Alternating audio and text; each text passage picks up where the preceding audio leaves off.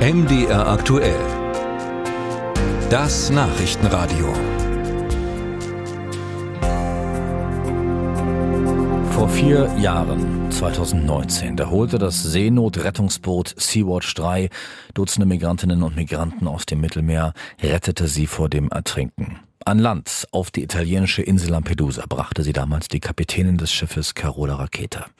Zwei Kollegen des ARD-Magazins Panorama hatten sie damals begleitet und so klang dieses Anlegen der Sea-Watch 3. Sie wollten nicht, dass ich anlege und dann haben sie sich aber bewegt. Darfst du von Bord jetzt? Nee, ne? Ich will ja gar nicht von Bord, die 40 Leute sollen von Bord. Und glaubst du, du wirst verhaftet heute? Glaube ich nicht, weil dann kann niemand das Schiff wegfahren. Schlussendlich wurde Carola Rakete doch verhaftet. Ein italienisches Gericht hat sie dann aber später wieder freigesprochen, hat diese Verhaftung kassiert.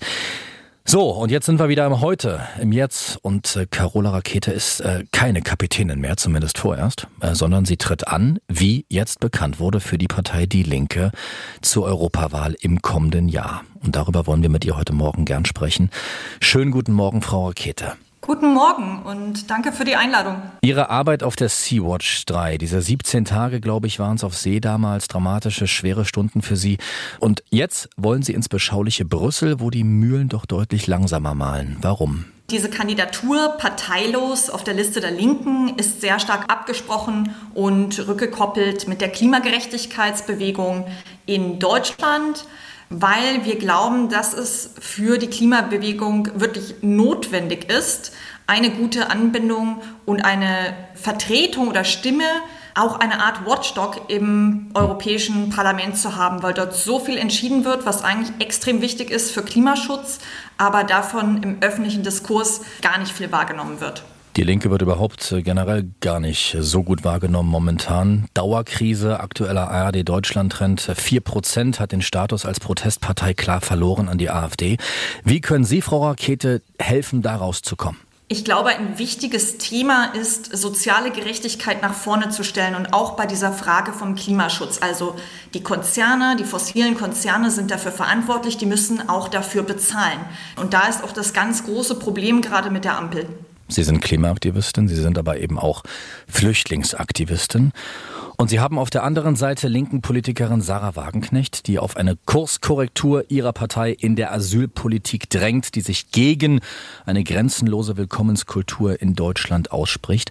Der Politikwissenschaftler Oliver Lemke war gestern bei uns im Interview und er hat das so bewertet. Mit dieser Entscheidung für Rakete hat man sich in gewisser Weise entschieden, nicht mehr die Einheit nach außen versuchen wahren zu wollen, sondern man nimmt jetzt die Spaltung auch in Kauf. Wie nehmen Sie das wahr? Also das ist ja ein parteiinterner Streit, der eigentlich auch mit dem einstimmigen Vorstandsbeschluss geklärt ist. An dieser Stelle, glaube ich, ist die entscheidendere Frage, nachdem die Linke jetzt so symbolisch Sarah Wagenknecht nicht angezählt hat, mich zum Beispiel eingeladen hat zu kandidieren, hm. ist die Frage, wie geht es weiter und gibt es eine Klarheit im Richtungsstreit? Und ich glaube, daran müssen die sozialen Bewegungen sich beteiligen. Wir brauchen wirklich eine äh, starke linke Partei im Parlament, weil sonst setzt sich die SPD durch mit ihren 41 Cent Mindestlohnerhöhungen. Der Osten wurde von der Linken vernachlässigt. Das hat Gregor Gysi jetzt angemahnt. Deshalb stehe man jetzt eben so da, abgeschlagen hinter der AfD. Sie, Frau Rakete, kommen aus Schleswig-Holstein. Das liegt in Westdeutschland. Sie setzen sich ein für Flüchtlinge. Ist das eine gute Kombination, um für die Linken Stimmen in Ostdeutschland zurückzuholen von der AfD? Also letztlich muss natürlich die Partei basisdemokratisch entscheiden, wen sie nominiert. Ich freue mich aber sehr darüber, dass der Landesverband Sachsen mich unterstützen möchte. Der ist ja bekannterweise in Ostdeutschland. Ich glaube, an vielen Stellen braucht man eine Klarheit, eine moralische Klarheit, um zu sagen, wir dürfen auf gar keinen Fall benachteiligte Menschen gegeneinander ausspielen. Also wir hm. dürfen nicht Geringverdienerinnen zum Beispiel gegen Migrantinnen ausspielen, sondern wir müssen schauen, dass wir eben diese Umverteilung schaffen und soziale Gerechtigkeit herstellen. Und das ist für mich progressive linke Politik.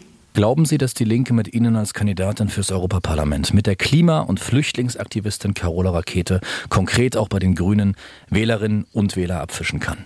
Ich glaube, dass es wirklich ums Thema gehen muss wer die Anliegen und auch die Dringlichkeit der Klimagerechtigkeit am besten vertreten kann und vor allem auch die Ursachen der Klimakrise ansprechen kann. Denn die liegt für mich einfach daran, dass die fossilen Konzerne immer noch mit so viel Geldern, Lobbyeinfluss auf die Parlamente haben, auch auf den Bundestag. Und da muss man sich gegen die Konzerne einsetzen. Die müssen zum Beispiel vergesellschaftet werden. Und das ist eine Forderung, die werden wir vermutlich von den Grünen so nicht sehen. Das sagt die Aktivistin Carola Rakete, die für die Linken nächstes Jahr 2024 ins Europaparlament will. Vielen Dank für Ihre Zeit hier bei MDR aktuell. Ja, vielen Dank.